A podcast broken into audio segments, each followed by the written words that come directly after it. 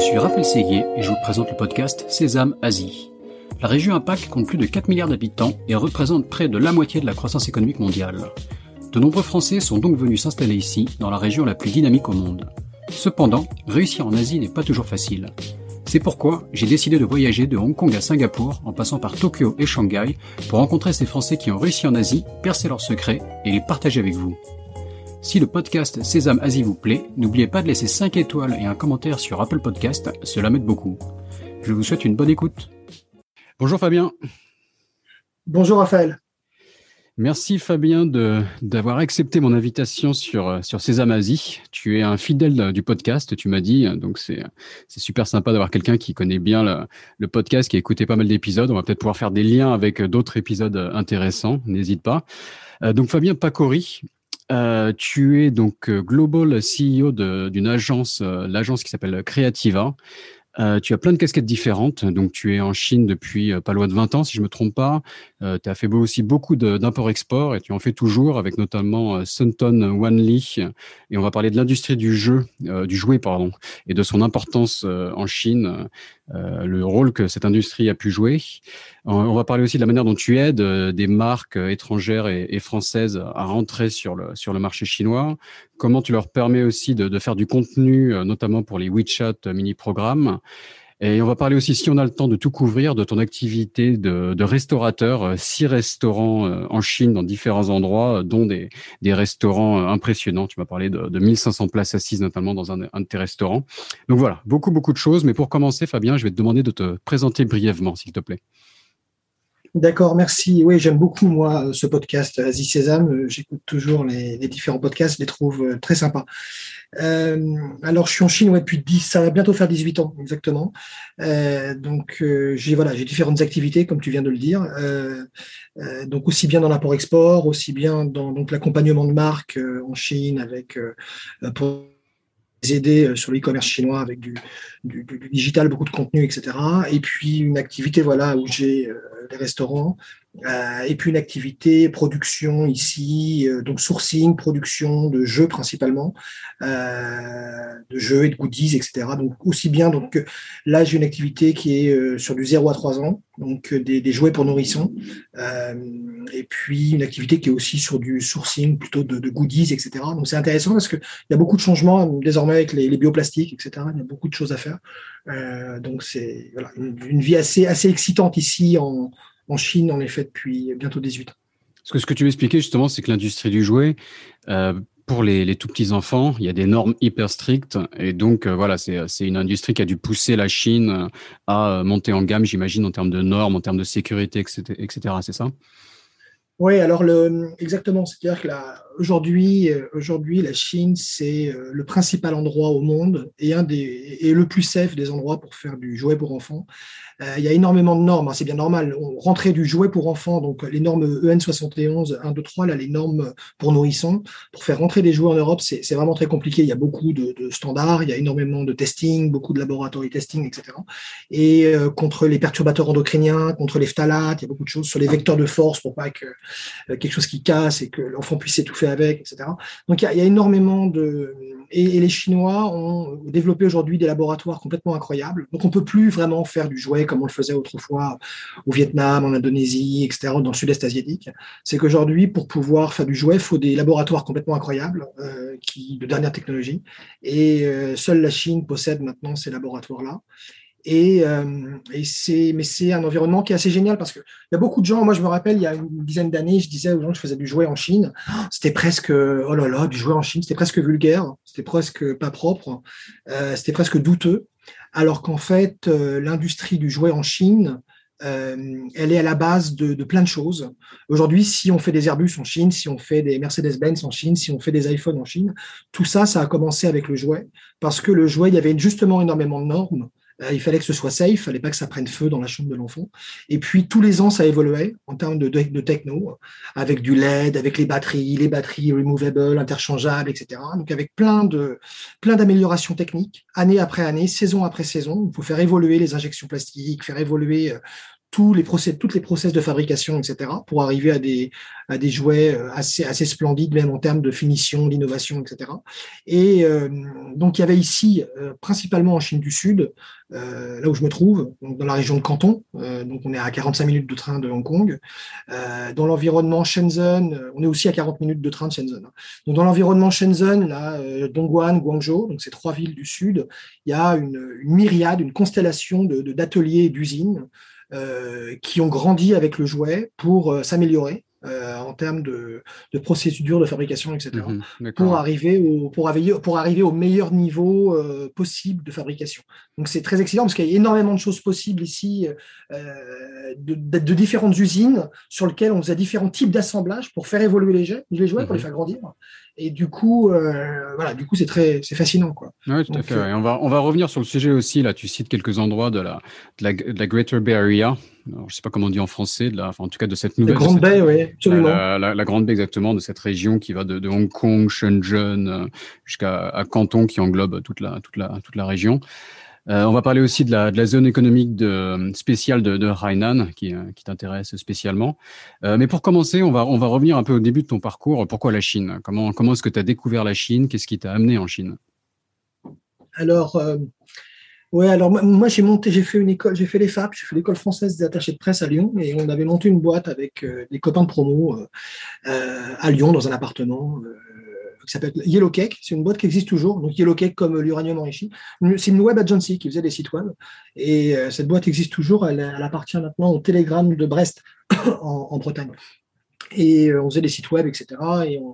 Et, je me rappelle justement à cette époque, en 98 ou 99, il y avait un président chinois qui était venu à Lyon. Euh, et on commençait à parler de la Chine, ça commençait à être intéressant. Et puis j'étais tombé sur un, un copain qui m'avait filé un, article sur le, dans le courrier international sur, euh, sur la région du, du, PRD, donc le Pearl River Delta, le delta de la rivière des Perles.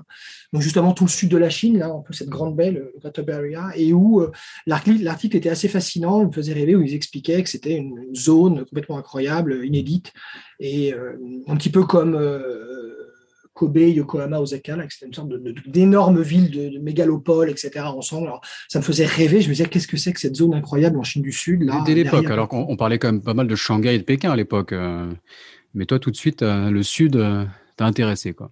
Ouais, le sud m'a intéressé. Euh, alors, moi, j'adorais me balader quand j'étais petit à Paris, dans le 13e et tout. J'adorais la, la, Chine, me, fascinait déjà. J'avais des yeux un petit peu. Je me disais, qu'est-ce que c'est que ce pays incroyable, euh, dans lequel pas grand monde avait été. Et puis, j'ai une. Puis, enfin, ça a commencé quand j'étais au lycée, parce que quand j'étais au lycée, en seconde exactement, j'ai une copine qui. Euh, une bretonne, une copine bretonne qui revenait de Chine. C'est une des premières personnes que je rencontrais dans ma vie qui avait vécu en Chine. une française qui avait été. Son père avait été la première usine euh, Citroën, l'usine AX à Wuhan, justement dans, le, dans, la province du Roubaix. Et elle était assise à côté de moi. qui est devenue bien connue. qui est devenue bien connue, exactement, qui est devenue très connue. Et elle, elle est arrivée en seconde, elle s'est assise dans la classe à côté de moi et on a commencé à. Je lui ai dit, mais d'où tu viens et ça.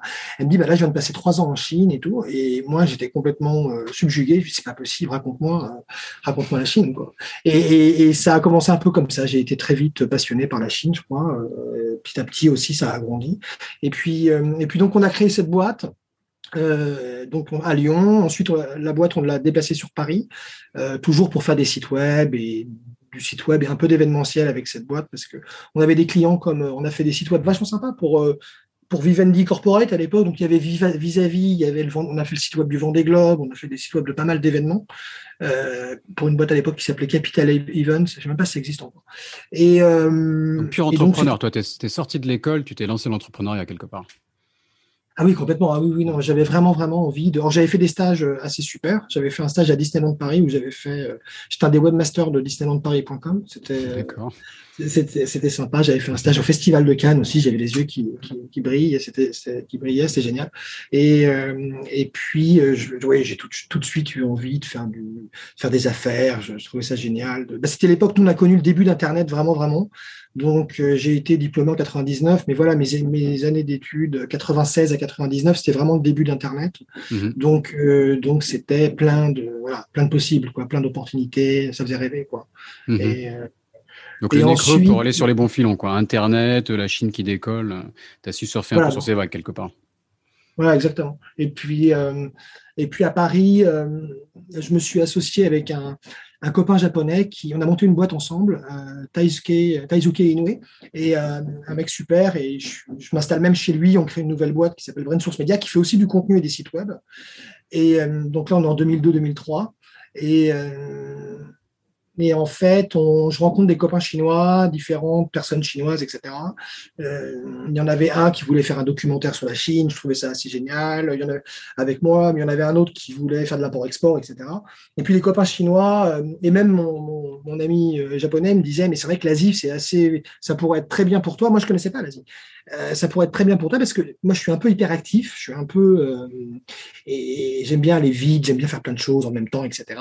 Et mes copains asiatiques me disaient, euh, mais la Chine, ça pourrait vraiment, enfin la Chine ou l'Asie, ça pourrait vraiment être fait pour toi parce qu'ils sont à 100 à l'heure, ils sont très rapides, ils aiment faire plein de choses, donc donc ça pourrait être une bonne idée. Et en 2004, début 2004, il y a mes copains, alors il y avait la, il y avait eu le, SARS et mmh et il y a une, bande de Chinois qui me dit écoute, on va aller dans le, en PRD, donc dans le Pearl River Delta, dans le delta de la rivière des Perles, on va faire une visite euh, en Chine de quasiment deux semaines. On va aller se balader, rencontrer des chefs de village, rencontrer des maires de petites villes, rencontrer donc dans la province du Guangdong. On va aller se balader. Et puis, euh, et puis si tu veux, ça t'intéresse, tu viens avec nous. Et c'était la réouverture après, après la pandémie. C'était un peu les hmm. premiers vols. Euh, la pandémie s'est arrivée, c'était fini un peu en septembre, septembre-octobre 2003, et c'était un peu les premiers. Euh, l'avion était vide d'ailleurs, etc. Et c'était pas du euh, tourisme, c'était à la, recherche d'opportunités, quoi. avec des Chinois, c'est ça? Voilà, avec des Chinois. Et, intéressant, quoi, comme manière de commencer, c'est pas mal. Voilà, donc j'ai été me balader avec des, avec, des, avec des Chinois pendant deux semaines, rencontrer les autorités qui étaient, qui étaient contentes d'ailleurs de nous voir, qui étaient à l'écoute. Euh, et puis, euh, surtout, je vois pas mal de Chinois qui me disent qu'il y a plein de choses possibles. Et puis, je me rends compte qu'il y a aussi énormément d'ateliers, d'usines, etc., dans lesquels on peut faire plein de choses. Euh, en France, à l'époque, aller voir une usine, faire un sweatshirt ou je sais pas quoi, faire un sac, c'était tout est compliqué un peu. et alors que finalement ici, ça s'avérait être possible très rapidement. Mmh et puis, et puis.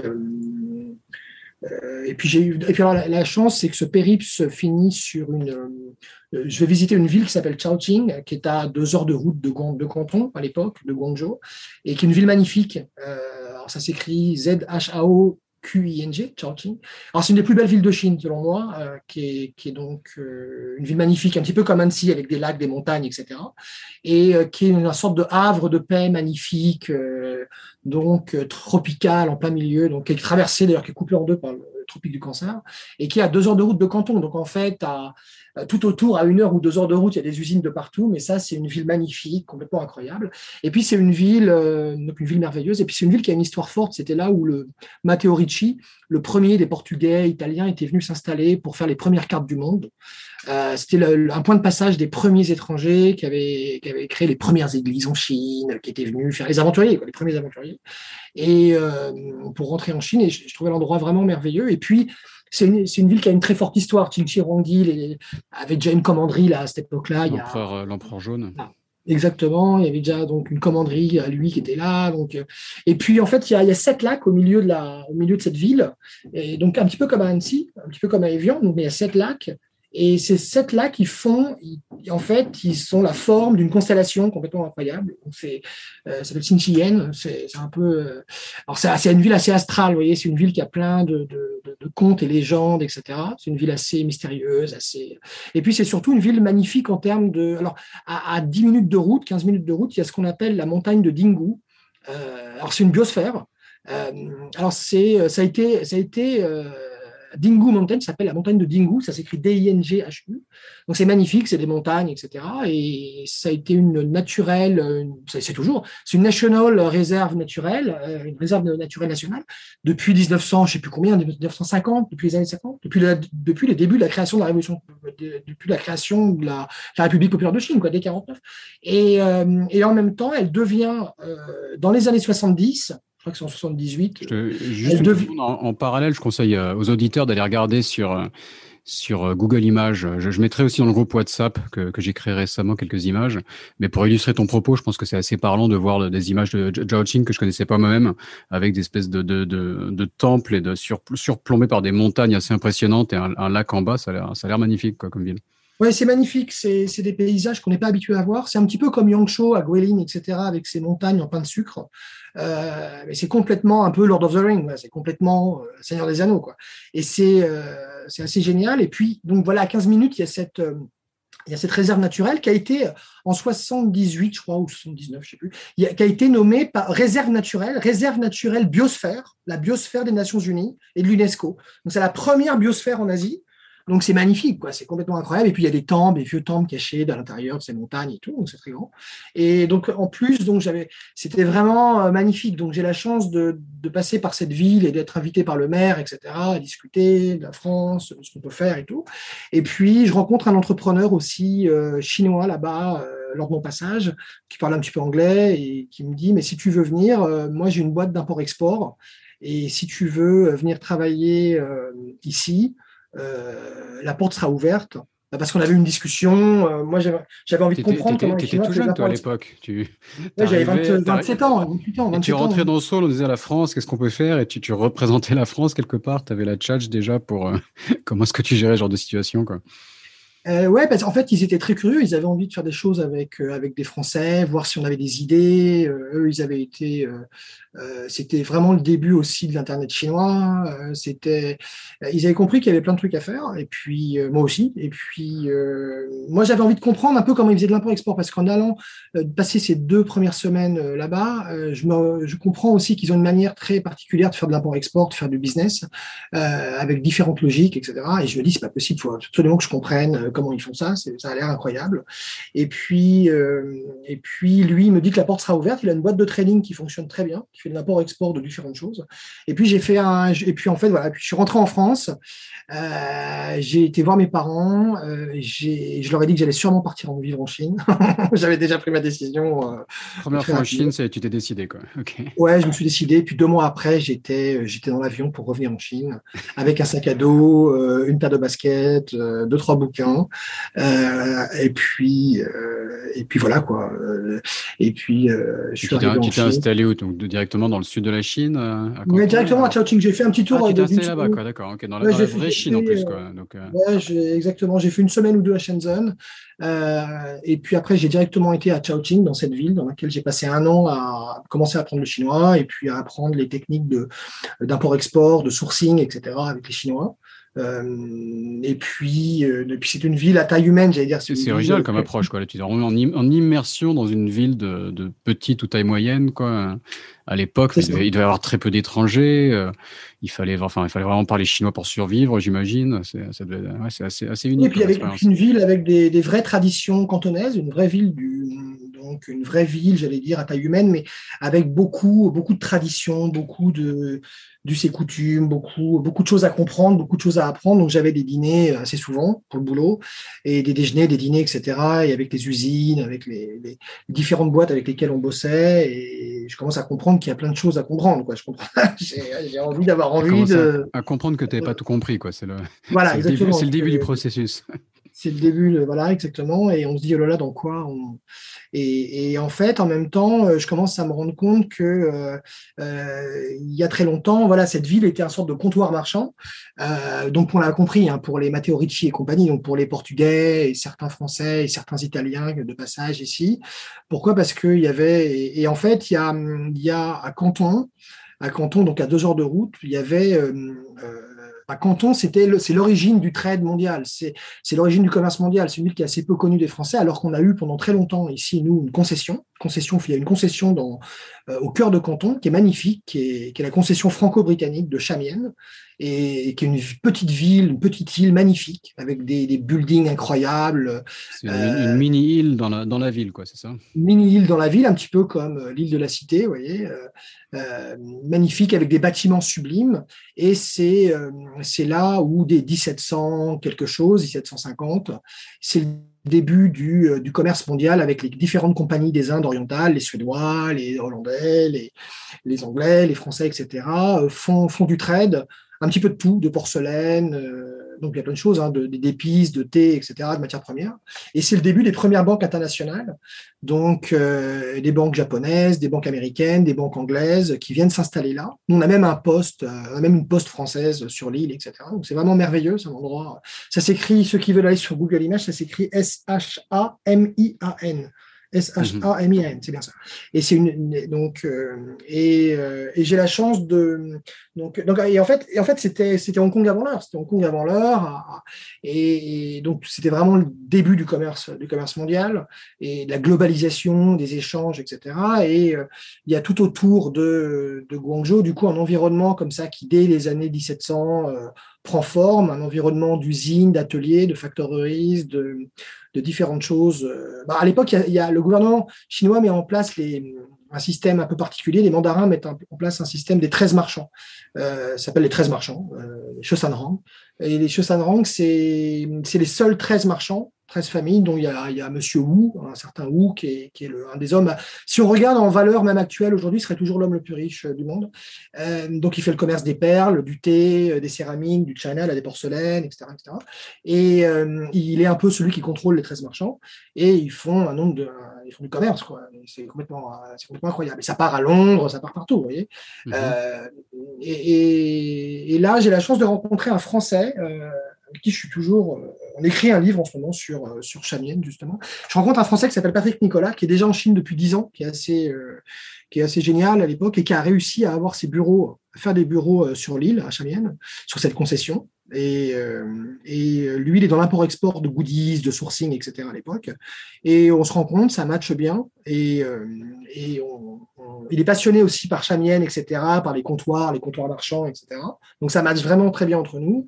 Et on s'associe et on s'associe. Et lui, il m'apprend euh, un petit peu euh, le monde du goodies, le monde des, euh, des, des, gifts, du cadeau d'affaires, de tous ces, toutes ces petites choses euh, qui, qui, viennent de Chine, qui sont faites logoter, des, quoi, des, des, stylos, des sacs. Euh, ah oui, bah, ça va du t-shirt Carlsberg à la, au, au, au, Bob Crédit Lyonnais jaune pour le Tour de France cyclisme, euh, etc. Tous les petits hmm. goodies. Il y avait, mais petit à petit, il y a une montée en gamme là-dessus. Il y a de plus en plus de produits un peu sophistiqués, avec des petits sacs, des petites choses, etc. C'est très sympa.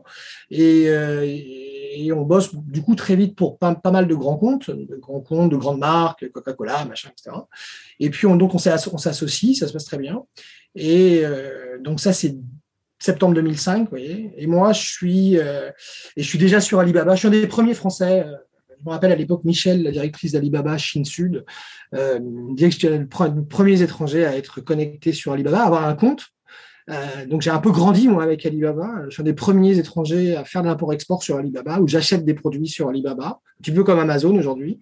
Donc euh, je fais transformer. En Chine et tu utilisais Alibaba pour sourcer euh, certains produits, c'est ça? Exactement, pour sourcer et pour vendre. Et pour, vendre, les deux, d'accord, ok. Exactement, donc parce qu'il y avait des boîtes chinoises de trading, des boîtes de chinoises d'import-export, des exportateurs, des donc différents différents négociants comme ça, avec qui on était en touche pour. Donc c'était génial. Moi j'étais j'étais très excité par Alibaba. Il n'y avait pas hmm. encore Tmall, mais c'était les débuts de Taobao. Donc, euh, c'est les débuts d'une histoire assez. C'est le tout début d'Alibaba qui était vraiment une, plateforme Internet de, sourcing, en fait. Quoi. Maintenant, maintenant euh, ça devient des entreprises qui, font, qui ont 10 000 activités différentes, mais, mais c'est ça leur cœur de métier initialement, quand même.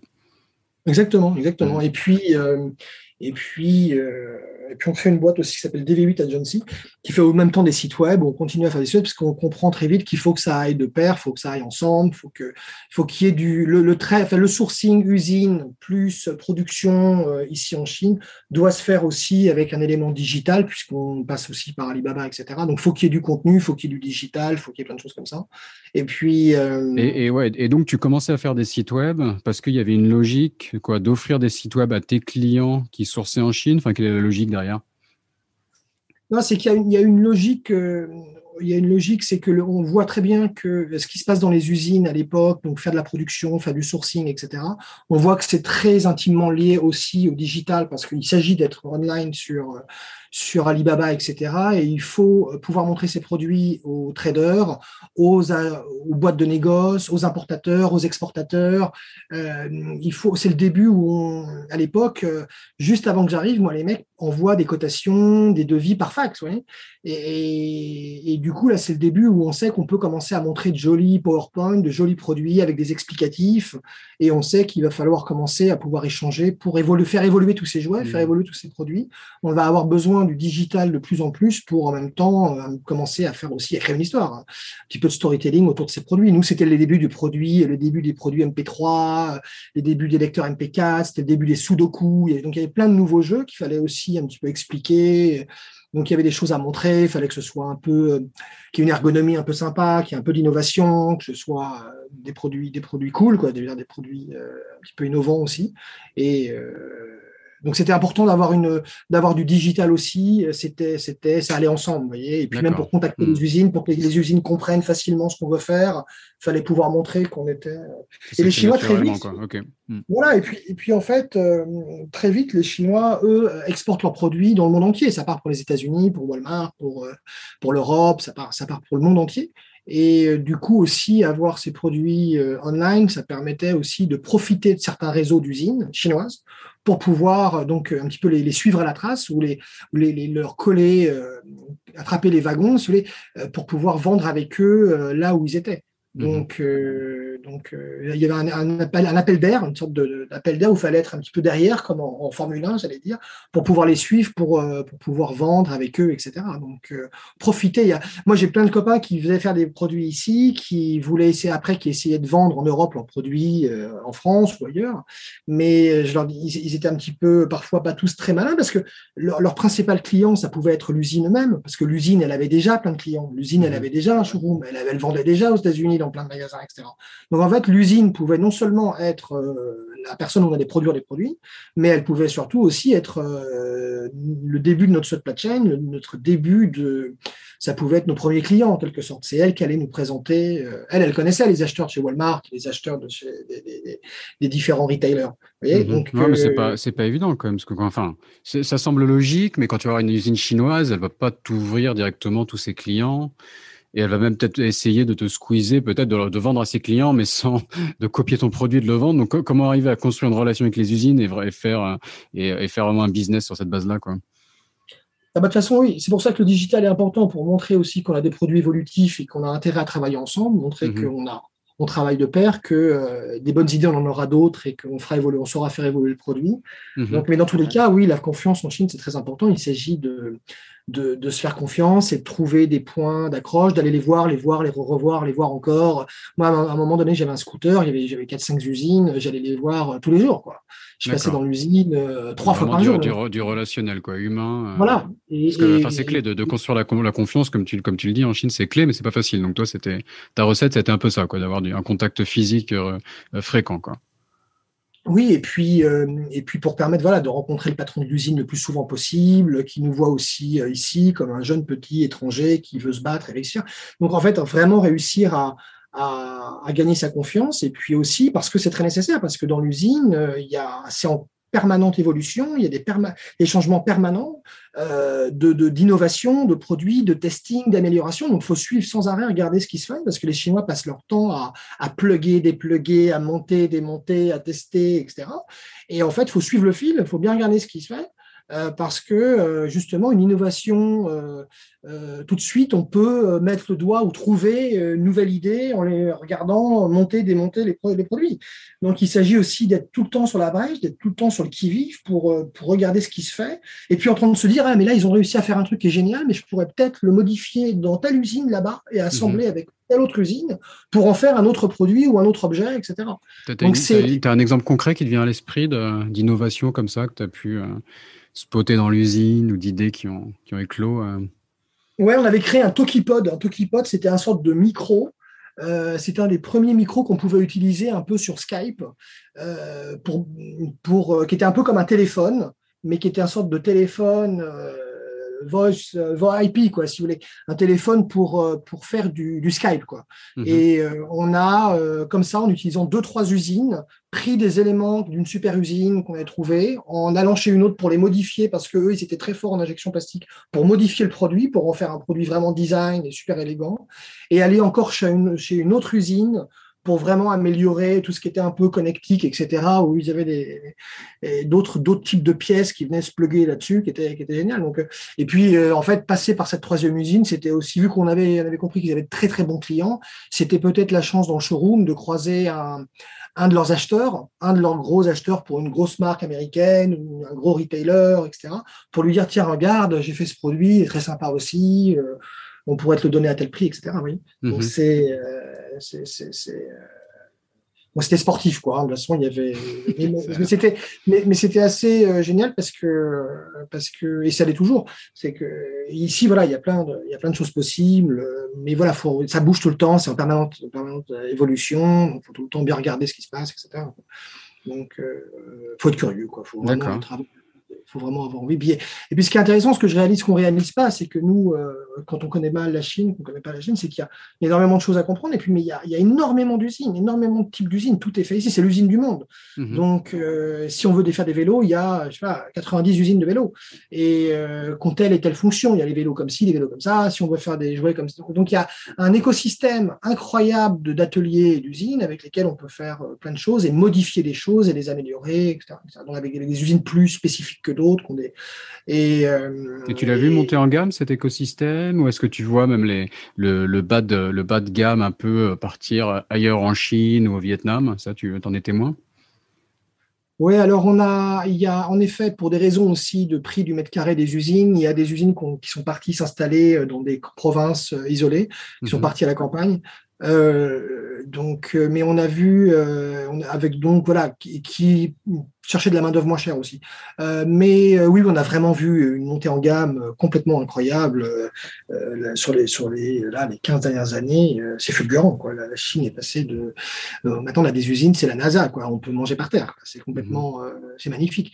Donc oui, oui, ils ont ils ont fait un travail. Alors que ça partait de loin quoi. il y a quelques années, on voyait, des, usines quand même. C'était un peu le un peu le tiers monde quoi pour dire les choses.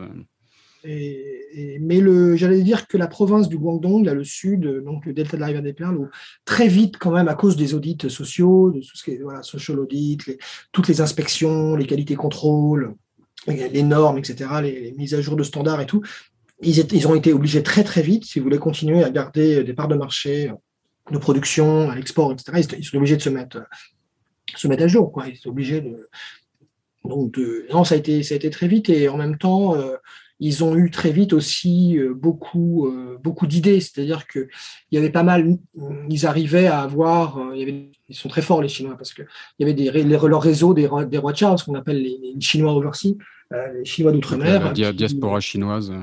Oui, qui est un peu partout. Donc, et puis surtout la cantonaise, j'allais dire, parce qu'il y a différents, différents rois Il y a ceux qui viennent du Guangdong, donc les cantonais principalement. Donc il y a deux, trois deux, trois euh, Donc, diasporas on a, beaucoup de, beaucoup de Chaojo, en, en l'occurrence en France. Oui, alors euh, ça, c'est les premiers un peu arrivés, les Chaojo en mhm. France, dans les, années 60-70, dans le 13e principalement. Et euh, donc, ils sont, ils sont aussi à New York, ils sont à Los Angeles, ils sont à Sydney, ils sont à Bangkok, ils sont à Singapour. On, parlait avec Jacques, Jackie Chang récemment sur le podcast de, de, la, de la, la, communauté de Wenzhou. Euh, c'est Wenzhou et Chaozhou, je pense c'est les, les, deux principales hein, en Chine. Donc, euh, exactement. Mais Wenzhou qui est plus près de Shanghai, voilà, qui n'est pas, qui est pas, dans, mm. qui est pas dans la région de Canton. Et donc, ils ont, ils ont profité aussi d'un réseau assez génial de, plein de Chinois, donc de leurs cousins, des cousines, des copains, un peu partout à l'étranger pour euh, faire remonter de l'information, j'allais dire, pour leur dire, regardez, ça c'est ce produit, j'ai vu ce produit à Los Angeles, il est vachement génial, faut essayer de, faire un peu pareil. Donc ils, ont toujours en permanence essayé de, monter en gamme, euh, d'avoir des meilleurs produits, des nouveaux produits, des choses euh, top, j'allais dire, pour, pour être compétitif, pour pouvoir vendre, etc. C'est un commerçant redoutable et, il s'agit d'être à la pointe, d'être, de suivre les tendances, d'avoir des produits très très très pertinent et donc ils ont ils ont jamais arrêté de, de... non ça a été incroyable cette montée en gamme oui, tout à fait. Ouais. Et après, enfin, et quand, et quand on parle de, de, déplacement de la production au Vietnam, enfin après, il y, y, a un tel écosystème là, comme tu l'as très bien décrit, euh, d'usines euh, et sur des sur des, des, industries qui sont de plus en bah, plus haut de gamme que ça devient ça devient irremplaçable quelque part. Quand tu as tout un écosystème entier, c'est c'est pas une usine à déplacer, quoi. Ça devient plus complexe. Donc. Euh. Oui, les, les supply chains, les, chaînes d'approvisionnement de composants, euh, de laboratoires, il y a tellement de choses qui rentrent en ligne de compte que c'est pas facile d'aller faire ailleurs qu'ici. Mmh, mmh. non, non. Et puis j'allais dire, l'Europe a, monté tellement, a, créé tellement de normes, tellement de standards, etc. Ça a un peu mis aussi euh, balle dans le pied parce que du coup, bah, il n'y a que les Chinois qui peuvent aujourd'hui répondre à ces standards-là. donc, mais, mais et donc, tu avances, de front donc à la fois sur de l'import-export, tu commences à mettre un pied dans le digital. Tu avais déjà en, ce passé d'avoir fait des. Enfin, ça faisait un bout de temps depuis le début, tu faisais des sites web, etc. Donc, enfin, on voit un peu se dessiner tes activités présentes. Comment, comment ça s'est développé Explique-nous. Alors, en, 2007-2008, là, j'ai un copain avec qui j'avais monté la première boîte ma première boîte à Lyon là, et à Paris qui, euh, lui, était parti ensuite en Irlande, etc. Et euh, il vient me rejoindre en Chine. On avait déjà bossé ensemble sur notre première boîte. Et ça m'intéresse qu'il vienne parce que euh, je sens que mon business peut, grandir, mais il faut que je le structure, etc. Et lui, il était, pas mal pour ça. Et, et puis, on, on, mais on en 2007-2008, on, voit la crise arriver et on voit que le business de l'export, l'import-export euh, euh, fonctionne moins bien qu'avant. Et du coup, on décide de monter une boîte d'importation de vin. Euh, d'ailleurs à, à Chongqing, dans cette ville. On repart. Donc, on était venu à Guangzhou. Donc, j'étais venu à Guangzhou. J'ai ce Français qui était un de mes anciens associés qui vient de rejoindre. mais on monte ensemble une boîte d'importation de vin. lui, il est toujours en Chine aussi. Ça se passe bien. Toujours resté copains, super. Puis on a monté, on a monté cette boîte d'importation de vin avec un, gros chinois, un chinois qui était notre, notre actionnaire, euh, qui est un gros, un gros patron du real estate, euh, qui fait des grues, des grues et des concrete mixers, des, des, sortes de bétonnières, etc. dans le monde entier. Donc c'est un mec qui est devenu énorme parce qu'il fait du, real estate, des properties, etc. Il fait de l'immobilier. Et on est resté en très bon contact, en très bon terme avec lui. C'est un mec, un mec incroyable. Et puis, euh, et puis donc on a, on a eu une boîte avec un magasin. On apportait du vin. On pas mal de containers pour des grandes marques de vin françaises. Et en 2000, donc cette activité, on l'a faite à Chongqing, dans cette ville. Et c'était très important pour nous de faire ce business. On continuait, euh, je continuais euh, l'export, mais c'était bien parce que là, j'importais des produits. Donc c'était bien d'aller de le faire dans les deux sens.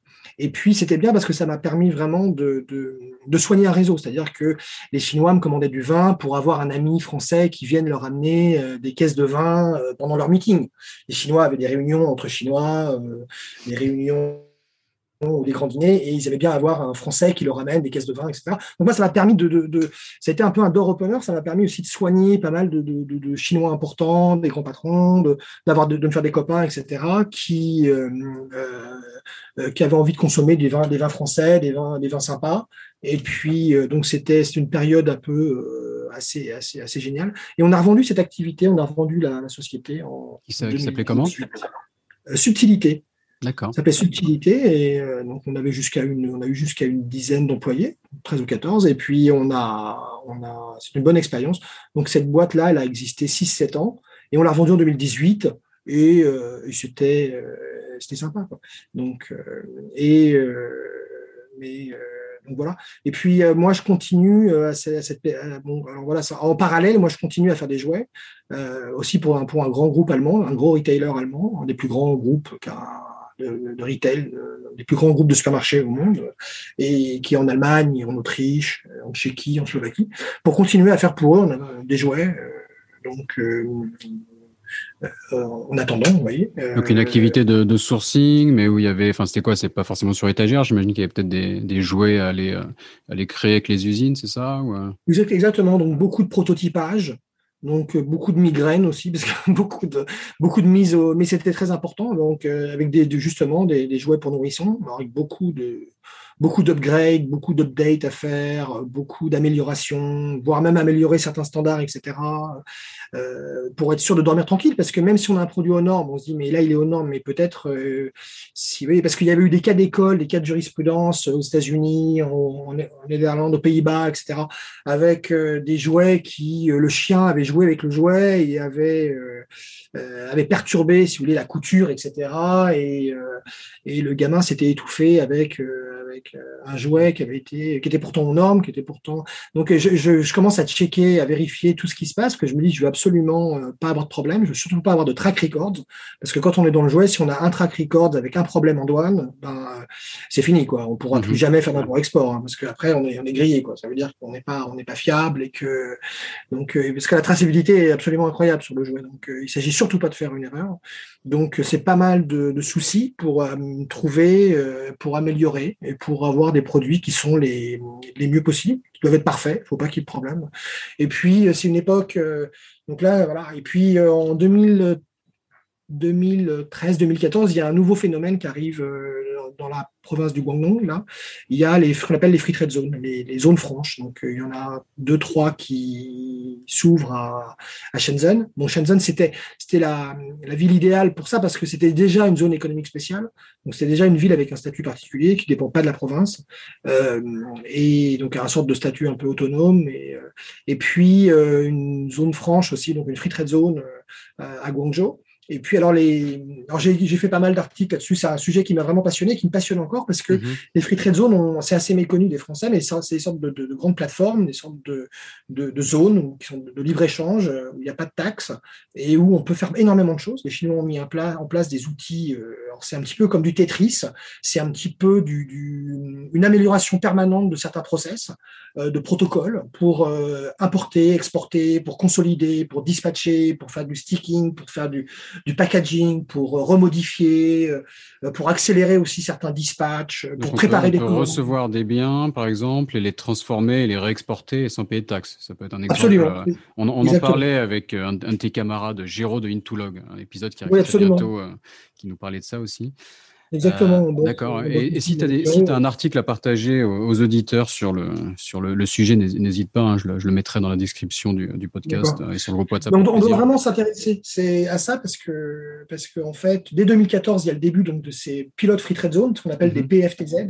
Et c'est fascinant parce que on, la Chine a mis en place des outils vraiment très performants pour, euh, euh, pour, pour exporter, mais aussi pour importer, donc pour faciliter aussi le cross-border. Donc il y a énormément, je pourrais, pas, je pourrais en parler pendant trois heures, donc c'est un peu euh, difficile de, résumer aussi facilement, mais c'est un outil ultra modulable euh, qui permet plein de choses et qui en plus est en permanence évolution. Si on trouve euh, un procédé plus rapide ou plus efficace pour faire telle chose, telle chose, très vite on peut faire changer la loi de cette free trade zone, la, régulation, pour améliorer et rendre encore plus efficace les procédés qui sont sur cette zone.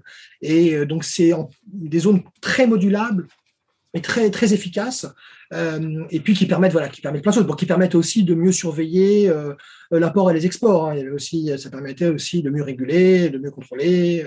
Euh, donc, euh, mais mais génial, des outils très performants et on retrouve un peu ces pilotes free trade zone aussi avec des sortes de maintenant de, de corridors, de corridors économiques de donc il y a aussi des écosystèmes liés et autour de ces free trade zones puis il y a aussi des, grands acteurs qui sont sur les free trade zones. Donc euh, c'est aussi des zones où il est bon d'être pour euh, rencontrer des, grands groupes chinois, etc. Donc moi j'ai ouvert une des premières boîtes en free trade zone en, 2014, au tout, tout, début, une boîte de supply chain management pour faire mes, pour faire mes jouets. Et euh, euh, donc c'est très. Euh, il y, a plein d'avantages, il y a plein de choses à comprendre et ça, c'est fascinant et ça n'arrête pas de changer, ça n'arrête pas d'évoluer. Aujourd'hui, le mhm. statut de Rheinland, donc l'île de Rheinland, qui est une île province, jusqu'en 88, c'était, ça appartenait à la province du Guangdong et après, ils sont séparés. Donc, c'est une île, une très grosse île, hein, 34 000, 34 000 km et ça maintenant un statut particulier de, de, de, de, free trade zone, de zone franche, et de pilote free trade zone aussi, donc avec euh, un statut voilà, assez.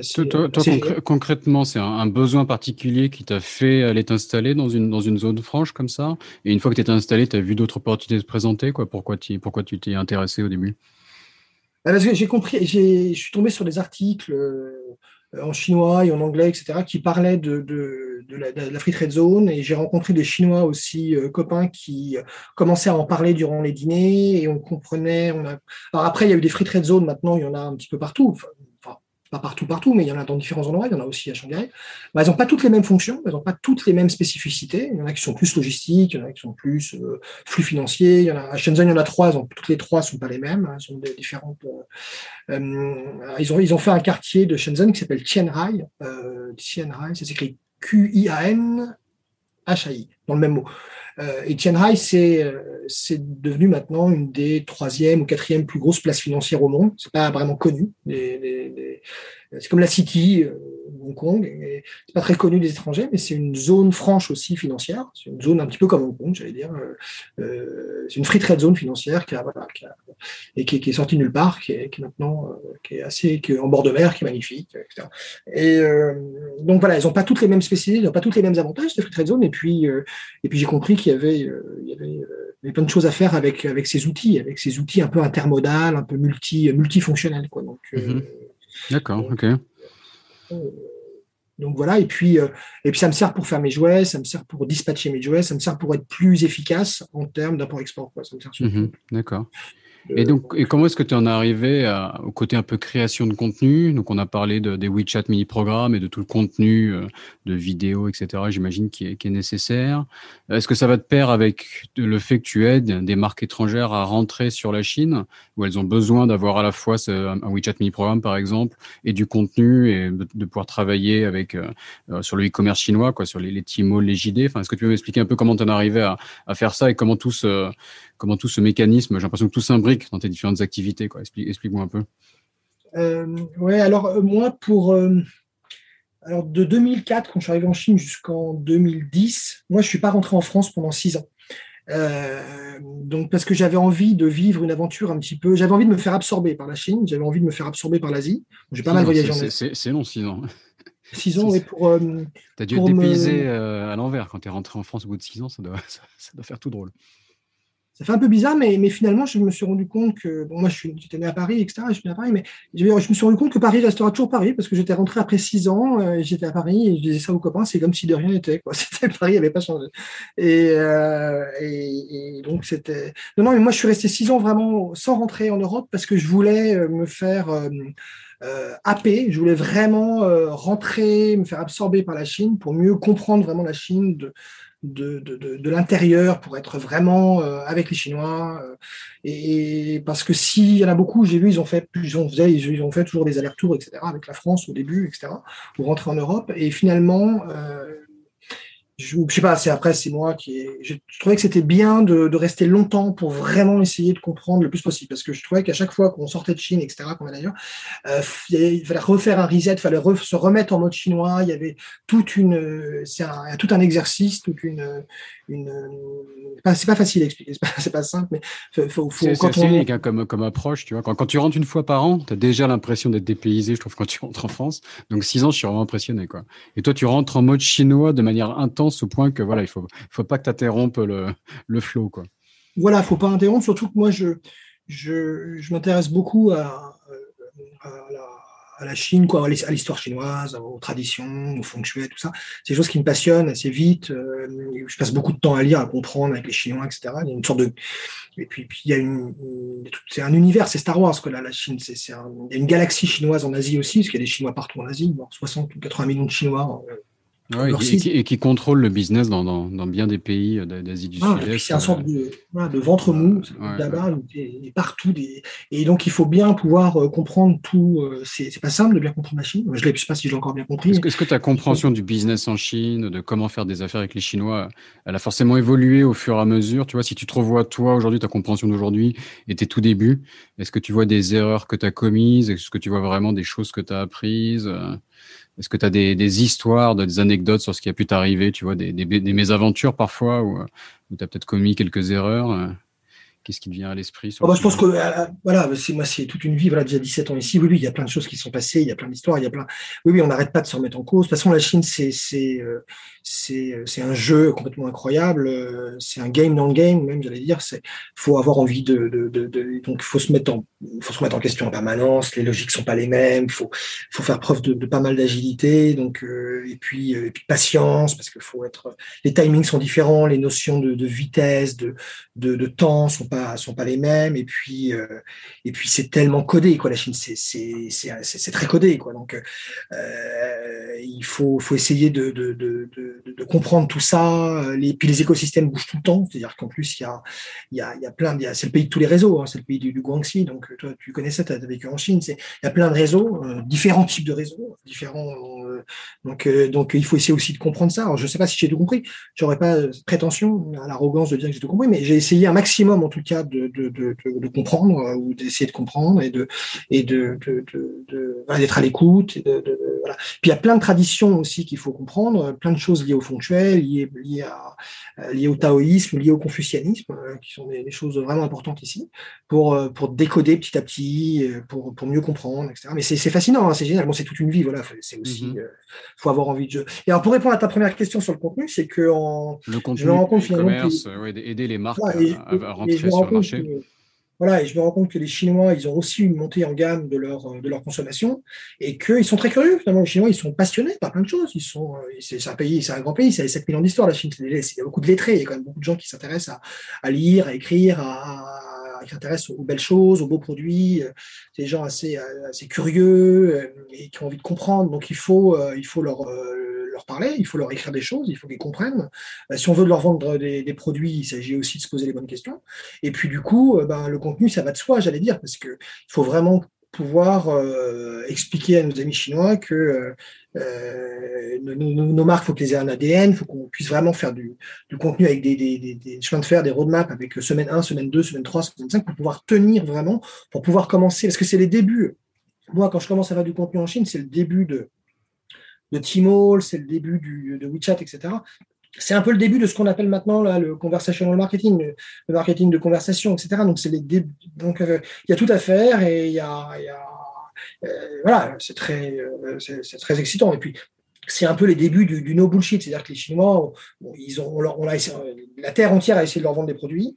Eux, en plus, sont très curieux parce qu'il y en a beaucoup qui ont voyagé, qui, en fait, ont des cousins un peu partout. Donc, ils savent très vite si euh, le produit qu'on essaie de leur vendre, c'est un produit nul ou un produit qui a été fait à Aubervilliers pour essayer de les amadouer. Donc, ils savent très vite si euh, ils sont, donc, ils sont, ils adorent les nouveaux produits, un petit peu comme plein d'asiatiques, comme les Coréens, les Japonais. Ils sont, euh, ils sont très hein, excités. je, le souligne, très curieux. La, la, curiosité chinoise, non, c'est vrai ça. Elle Et puis, euh, et puis donc, euh, donc, il s'agit vraiment de leur montrer que c'est des bons produits, des beaux produits, bien leur expliquer, euh, avec les bons mots-clés, les bons, les bons bullet points, avec les, le bon wording, le, bon champ lexical, etc., les, bonnes thématiques. Et puis, et puis, et puis, normalement, ça fonctionne bien. Mais voilà, ils veulent pas du bullshit marketing. On a essayé de leur vendre la terre entière plein de produits qui étaient parfois un peu vulgaires ou pas terribles. Donc, euh, ils veulent être sûrs, ils vont regarder à deux fois. Et puis, pour éviter aussi, pour voir si c'est pas du faux, etc. Donc, euh, ils vont regarder très attentivement les traductions en chinoise, comment ça a été traduit, les caractères, quel, caractère a été utilisé, etc. Pour voir si ça n'a pas été traduit à l'arrache par une stagiaire ou par, euh, vous voyez, pour voir si c'est pas des produits contrefaits, etc. Donc, en fait, non, non, ils ont, le contenu. je lisais encore un article dans les Échos avant-hier, je crois, où il disait le contenu, le contenu, le contenu. Avant, c'était location, location, location. Maintenant, c'est le contenu, le contenu, le contenu. Et en effet, oui, c'est très important. C'est-à-dire que là, euh, euh, surtout que les Chinois ne peuvent pas voyager maintenant. Euh, ils ne peuvent pas aller au Gary Lafayette ou chez Harrods, là, ou chez Selfridge à Londres et tout. Donc, ils sont ici. Donc, ils, peuvent aller à Hainan. Ils peuvent aller à Hainan sur l'île de Hainan parce qu'il y a la ville de Sanya, là, il y a l'énorme shopping mall, l'énorme duty free center, où ils peuvent aller faire des achats euh, et trouver de nouveaux produits, des skincare, des cosmétiques, du luxe, etc. Donc j'ai ouvert un restaurant dans ce duty free, euh, dans ce grand duty free center. Et en fait, vu qu'ils ont tous ces Chinois, on ne peut pas vraiment voyager, ils sont très curieux, ils sont encore plus curieux d'avoir des nouveaux produits pour pouvoir, euh, donc ils sont à la recherche des meilleurs produits, des, dernières histoires, des dernières créations, des dernières releases, et, ça, pour eux, c'est important parce que c'est important pour plein de choses. Moi, je voyais, il y, a plein de gens qui n'avaient pas compris. Ils me disaient, ah vu, les Chinois, ils acheté des sacs à main euh, très, très sympas, très chers. Euh, ils veulent montrer qu'ils ont de l'argent tout. Je dis, bah oui, mais c'est pas seulement ça. C'est qu'ils doivent aussi montrer à leur environnement, à leurs amis, à, leur, euh, à leurs business partners, etc., qu'ils sont à la pointe de ce qui se fait, ils sont à jour, ils suivent les tendances, ils savent un peu avant tout le monde, ils sont un peu early adopters, ils sont un peu trendsetters. Donc, ça veut dire que si tu fais du business avec eux, ils savent exactement ce qui se passe, ce qui se passe pas, ils sont, ils sont à la pointe du dernier cri. Donc, c'est pour ça que les Chinois, ils, ont encore plus besoin maintenant, vu qu'ils peuvent pas voyager, de montrer à, leur, leurs amis, à leurs collègues de travail, etc., qu'ils ont les derniers produits, le dernier skincare, le dernier accessoire à la mode, etc. Donc, euh, c'est très important pour eux pour plein de, pour plein de raisons. Donc, euh, et. Euh, tu as commencé à parler de restauration. Alors, comment en es-tu arrivé à ouvrir des restaurants? Que, que, font tes restaurants? Donc, c'est des, des, des dim sum, c'est ça? Des petites bouchées Alors, en fait, j'avais monté en, en, 2009, ça avait duré un an, avec une copine anglaise qui est, rentrée en Angleterre. Et euh, j'avais monté un coffee shop en fait, il n'y avait, pas de Starbucks dans cette ville, il n'y avait pas de coffee shop. J'ai monté un coffee shop et le soir qui faisait un petit peu, bah, Starbucks le fait un peu maintenant au Canada, et le soir on était un petit peu bar avant. Et euh, et en fait, euh, en fait, ça fonctionnait très très bien. J'étais très surpris. Je me suis dit, pas possible. Hein, le coffee shop est plein tout le temps. Il fonctionne très bien. Faire des cafés toute la journée, etc. C'était assez grand. C'était sur, sur, enfin, très, pas très très grand. Ça faisait 250 mètres carrés, 300 euh, mètres carrés. Et c'était sur deux étages. Et mais c'était blindé de monde tout le temps, quoi. Et en fait, je me dis, c'est pas possible. Et en fait, pour des, on a dû arrêter. Euh, on a dû arrêter ce coffee shop pour plein de raisons. Il y avait un problème avec le, cadastre, avec etc., avec le, bail, etc. Donc en fait, j'étais très déçu. Puis ma partenaire anglaise là était partie en Angleterre, voulait rentrer, etc. Et puis on a arrêté ce business. Et puis j'étais un peu déçu, un peu frustré parce que finalement c'était un business un peu side side dish pour moi, qui était un peu un business comme ça pour rigoler. Mais en fait, il fonctionnait très très très bien. Et je m'étais dit, c'est pas possible. Et puis, en, et puis j'ai toujours vu que j'importais du vin, j'avais de société d'import de vin, euh, j'avais pas mal de clients qui étaient des grands restaurants. Donc je voyais très bien le business, je voyais très très bien que les restaurants, les, les, Chinois passent leur temps à manger. Ça fait partie du, ça fait partie de l'écosystème, ça fait partie de l'environnement. Vous voyez, les Chinois font, font, des affaires à table, les Chinois euh, euh, se mettent à table, les Chinois rencontrent leurs leurs copains les plus importants, leur réseau autour de la table. Mhm. Les affaires sont autour de la table. et puis, on, ne pas à la maison aussi, donc forcément, on, sort beaucoup et on, mange beaucoup aussi dehors où c'est moins cher de manger dehors, c'est plus pratique. Voilà, et puis les restaurants, en, en, Chine du Sud, vous voyez, en 33% de leurs revenus sont dépensés en food and beverage. Donc c'est complètement incroyable. Il n'y a pas de pays comme ça euh, ailleurs qu'en Chine où les mecs passent, dépensent 30% de leurs revenus en. C'est ça, énorme, ça, ça, devrait être un loyer là. C'est là, c'est la. Ah, complètement incroyable. Et puis, euh, puis, ça fait partie vraiment de leur lifestyle, ça fait partie de leur style de vie, de, de, de à toute heure, de consommer, mais, pour, mais c'est aussi pour être vu, c'est aussi pour euh, rencontrer des gens, c'est aussi pour euh, faire du business. Donc, c'est très important. Et, ça fait partie de la culture chinoise. et puis, c'est assez excitant parce que c'est euh, la cuisine du partage, les affaires à autour de la table, c'est une cuisine qui est assez généreuse, où tout le monde échange, etc. etc. Et moi, je trouvais ça assez fascinant. Ça faisait partie de d'une dimension chinoise que je voulais comprendre, etc. Parce que aussi, je me suis dit, si j'arrive à avoir des restaurants. Alors, ce comment ça s'est passé? C'est que euh, euh, en 2015, j'ai monté avec un copain de, de Rheinland euh, j'ai monté, euh, j'ai monté une petite ferme de poulet pour rigoler. Cet épisode est plein de surprise. Hein. Je ne sais pas si tu nous as tout dit encore, mais c'est incroyable comme tu as touché à tout. Quoi. Une ferme de poulet. et puis, voilà, et puis qui existe encore, c'est une super ferme. On est vachement content de poulet organique. Ah, tu as, toujours, toujours une ferme de poulet, ok. ok. et puis qui, on, a, on, a, fait un épisode sur la rôtisserie à Hong Kong. Je ne sais pas si tu connais. Oui, je l'ai écouté. Très sympa. Bon, il, fait, il fait du poulet français, mais bon, bah, maintenant, vu qu'on parle de plus en plus de manger local, peut-être que tu peux, tu pourrais discuter avec, avec euh, Jérôme de la rôtisserie. Il est sympa ce, podcast. Et, très, très, très, bien, Jérôme. Et, euh, et puis, euh, et puis bah, c'est des, des, poulets qui sont. Euh, qui, qui alors, faut savoir qu'un poulet qui, un poulet qui a quasiment pas un an, c'est, c'est comme manger un bout de, un bout de biscotte, quoi, un bout de, un bout de carton. C'est-à-dire qu'il n'y a quasiment pas d'oméga 3, etc. Donc, moi, mes poulets, ils courent toute la journée dehors. Ils mangent de la fibre de coconut, là, la fibre de noix de coco. Ils, ils dorment dehors aussi pour renforcer un peu leur système immunitaire, etc. Donc c'est pas des, des, poulets gavés d'hormones ou de farine bizarroïde, etc. Donc euh, c'est, euh, on essaie de faire des trucs vraiment super. Et puis bah vu que j'avais cette ferme, petit à petit, je me suis dit tiens, je vais monter des restaurants. Et puis euh... donc tu avais monté le, le café, le bar à vin, tu avais cette expérience un peu donc de, de restauration entre guillemets. Tu avais les poulets. Et donc, tu me dis que c'est ça un peu ta logique au fur et à mesure. Tu dis, on va aller. Tu connaissais le business de la restauration de par tes clients vu que tu importais du vin. Donc, c'est ça un peu le pulse de tout s'est mis en place, si je comprends bien. Exactement, exactement. Et puis, euh, et puis euh, je, je, me dis que c'est sympa. En fait, il y a, y a, aussi une. Euh, voilà, j'avais, j'ai eu des opportunités où je me suis dit, tiens, ce serait génial de pouvoir faire des restaurants chinois. Euh, parce que les, les, Chinois mangent chinois à la fin de la journée. Bah, c'est aussi assez unique. C'est un, un, étranger qui fait des restaurants chinois en Chine, euh, il doit pas en avoir 36. Hein. Ouais, bah, normalement, la force des étrangers, c'est de faire de la nourriture étrangère pour la, la force des choses, comme les, comme les Chinois font du chinois à l'étranger en général. Ouais, alors j'ai fait un restaurant de Hainan qui, euh, dans le K11, je ne sais pas si les gens connaissent. J'ai trois restaurants au K11 à Guangzhou et c'est des grands shopping malls. K11, qui est donc des, des, nouveaux. Donc il y en a un à Hong Kong, c'est des, des, shopping malls assez innovants. avec, euh, à Shanghai également, d'accord, avec, avec un, un, décor euh, très, très recherché, très raffiné. Quoi, c'est c'est écrit K11. Et, euh, et, puis, donc, je me dis, tiens, avec mes poulets, je vais faire un restaurant de Hainan, très sympa, très designé, etc. Et puis, Parce que le, le, le, le, poulet de Hainan est un plat assez connu. Hein. Voilà, exactement. Et, et, et un, plat, du, un plat de poulet avec du riz, enfin, tu l'expliqueras mieux que moi, une, un bouillon aussi, hein, un, bouillon clair. Voilà, exactement.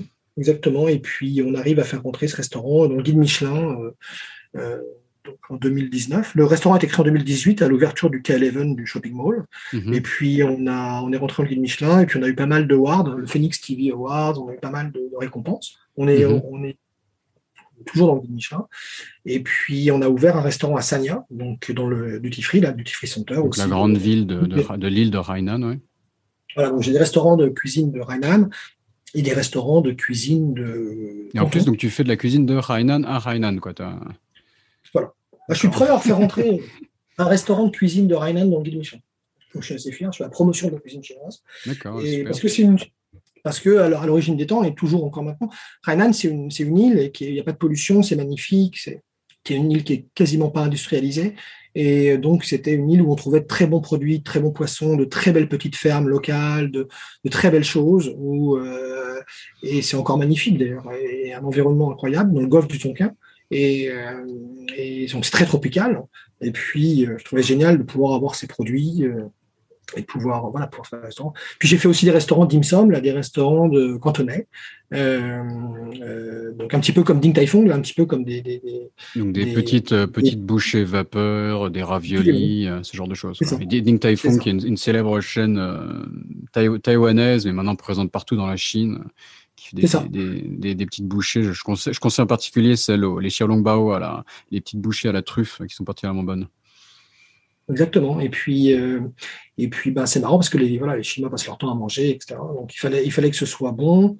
On a recruté un chef du Peninsula Hong Kong, le chef des dim sum, d'un grand hôtel euh, célèbre de Hong Kong, etc. Donc pour avoir vraiment le meilleur du meilleur, avoir euh, donc Bon, il s'agit, les Chinois, ils savent, ils savent manger, hein, ils savent ce qui est bon aussi. Ils sont très, ils sont, c'est des fins gourmets et, et, ils savent très bien reconnaître des bons produits. Il faut surtout pas, il faut surtout pas avoir des produits moyens ou passables, etc. Il faut vraiment avoir des top produits euh, en termes de qualité, de fraîcheur, etc. Donc on a, on a essayé de faire le, meilleur du meilleur pour euh, voilà. Et puis. Euh, et, comment, quelle est quand ta stratégie de faire donc différents types de restaurants, donc à la fois les dim sum et le, le poulet, les emplacements, comment est-ce que tu choisis emplacement? Tu es présent sur plusieurs villes, c'est ça? Et même des, donc, de, des restaurants de taille conséquente. Tu as parlé de 1500 places assises, ça paraît, euh, je, sais pas, je connais très mal l'industrie, mais ça me paraît énorme. Comme, comment cette stratégie de restauration euh, se met en place? C'est au, fil, au fur et à mesure des opportunités qui se présentent ou il y a une stratégie pensée sur comment se développer? Oui, alors, ouais, ce restaurant-là, il, il est à Canton, il fait 8000 mètres carrés. Donc on est ouvert 24 heures sur 24, 7 jours sur 7. Et on, on, a 1500 places assises. Ouais, donc parfois on fait 10 000 couverts dans la journée, hein, 10, 12 000, 15 000 couverts dans la journée. Et euh, c'est énorme. Euh, en, France, je ne sais même pas si on a des restaurants comme ça. Quoi. C'est, euh... Ah bah 8000 mètres carrés, c'est la surface de la pelouse du Stade de France, du Stade Saint-Denis. Donc oui, on met quelques tables et quelques chaises, je te confirme. Euh, donc oui, oui. Mais mais euh, mais c'est très excitant si, tu veux parce que euh, les, Chinois passent leur temps à, manger quoi. Enfin, en fait, ce qu'il y a, ce qu'on comprend, moi j'ai l'impression, hein, c'est que finalement ce qu'on comprend pas quand on est étranger, quand on n'est pas chinois, c'est qu'ils sont un milliard et demi. Et donc, euh, donc, ça fait beaucoup, beaucoup, beaucoup de monde. En fait, nous, on se dit, tiens, ils sont quand même très nombreux, mais en fait, ils ne sont pas très nombreux, ils sont très, très, très nombreux. On se représente donc, pas, euh, ça nous dépasse. Voilà, voilà, c'est qu'en fait, les chiffres nous dépassent et pour nous, c'est même pas vraiment réaliste, quoi. On ne sait pas ce que c'est. Mhm. euh, donc, euh, c'est un pays qui fait 20 fois la superficie de la France et qui a une population incroyable. Qui, fait aussi 20, fois la France, quoi. Donc, c'est vrai que c'est. Voilà, c'est ça. Et puis, 20 Chinois pour chaque Français, c'est vrai que ça, on arrive à matérialiser un peu le, la chose, ouais. Donc, et comme tu dis, là, et là, avec une culture de la, de la nourriture qui est, qui est autre que, la nôtre. Quoi. On, aime aussi la bonne nourriture en France, mais y a, ici, ça devient presque frénétique en Asie, quoi, cet amour de la, de la nourriture. Ouais, et puis il fallait faire chinois parce que j'avais compris que les, les Chinois finalement mangent parfois un petit peu japonais ou parfois un petit peu thaï, euh, mais finalement et parfois un petit peu sichuanais ou des cuisines épicées du, centre euh, du centre de la Chine, mais finalement les trois quarts euh, des donc le sud, le Grand Sud là qui est une région des régions les plus dynamiques du monde, hein, le Grand Sud là Shenzhen, Guangzhou, etc. Donc c'est comme je disais tout à l'heure, c'est Yokohama, Kobe, Osaka, c'est 100 millions de gens qui ont un, très fort pouvoir d'achat, qui ont déjà les parents ont déjà payé les appartements, donc ils ont du revenu disponible. Donc euh, ils sont très éduqués, ils ont déjà voyagé, ils ont euh, ils connaissent le plein emploi et, ils ont un style de vie qui est déjà un peu sympa et ils veulent consommer des bons produits, aller au restaurant avec leurs copains, leurs amis, et leur famille. Et donc donc ils ont et, finalement tous ces gens-là mangent très chinois, c'est-à-dire qu'ils mangent très cantonais, ils mangent des, ils mangent une nourriture qu'ils connaissent dans l'ensemble. Donc ils sont finalement il faut pas être trop exotique. Il faut rester sur des choses qu'ils aiment et des choses qu'ils comprennent et dans ce cas-là, on est sûr de s'attirer, de s'attirer une, clientèle, un, gros pourcentage de, la clientèle qui est sur place. Quoi. Bah, le, le, mass market reste sur du chinois, de la nourriture asiatique, quoi, parce que l'on, quand, quand enfin, en, Chine très clairement, les, les, bon, les nouvelles générations ça change, mais les, les gens un peu traditionnels, euh, ils sont un peu formatés en termes de nourriture et, et aller manger d'autres types de nourriture, c'est, c'est un peu compliqué. Quoi. On, voit bien que parfois ils, mangent, ils mangent chinois même quand ils voyagent à l'étranger, quoi. Les, les tours organisés euh, les amènent dans des restaurants chinois, etc. Donc du, le japonais, ça se fait encore, c'est de l'exotisme comme accessible, mais aller vers du de l'américain, du français ou je ne sais quoi, ça, ça, ça, ça devient plus compliqué pour si tu parles de mass market. Quoi. Donc c'est, je suis d'accord avec cette logique. Quoi. Mm. Ah oui, non, non, c'est. Euh, et, euh, et, je sais plus où on en était, et puis voilà, et puis. Non, non, mais d'autres, d'autres activités, parce que là, c'est, c'est que c'est, c'est ton, ton, ton, parcours est foisonnant. Donc on, on, a, on, a, on a couvert l'ensemble, ou, ou tu as encore quelques, quelques lapins sur ta. Ah, je, vais vous parler, je, vais vous parler, je vais vous parler de Creativa et tout, mais. mais ah, on, a, euh, on a fait qu'aborder Creativa, d'accord, d'accord. Non, mais je ne voudrais pas, je pas avoir l'air je voudrais pas avoir l'air euh, arrogant, mais parce qu'en fait, c'est, c'est la Chine, elle a, je sais pas comment expliquer. Il y a plusieurs niveaux de lecture et, en fait, il y a, euh, comment dire ça simplement, euh, c'est en fait, c'est comme si vous aviez, alors quand vous faites du business en Chine, c'est comme vous, si vous aviez en face de vous un jeu d'échecs. Il faut être, donc, euh, donc je pense que le jeu d'échecs c'est le bon exemple parce qu'il faut penser à positionner cette pièce euh, un peu en avance, pose la tour en B2, le fou en G4, etc. Donc c'est très tactique, c'est un jeu. Les Chinois sont très joueurs, donc il faut, il faut être un peu tactique, un petit peu avoir un petit peu de stratégie, etc. Mais il faut pas avoir qu'un de jeux, il faut un peu avoir des jeux, des jeux qui s'imbriquent ou des jeux à plusieurs niveaux, à plusieurs paliers. Et, euh, et si on est bon sur la méthodologie, s'il y a des, il y a, des méthodes, en fait, je pense que c'est une des choses les plus compliquées pour nous de comprendre ici, c'est qu'ils ont dit, les Chinois, et je crois que c'est aussi pareil pour pas mal de pays asiatiques, euh, ils ont différentes euh, management practices, ils ont différentes pratiques du management, ils ont différentes méthodologies de travail que nous, on a vraiment du mal à comprendre. je trouve que c'est pas simple, en tout cas.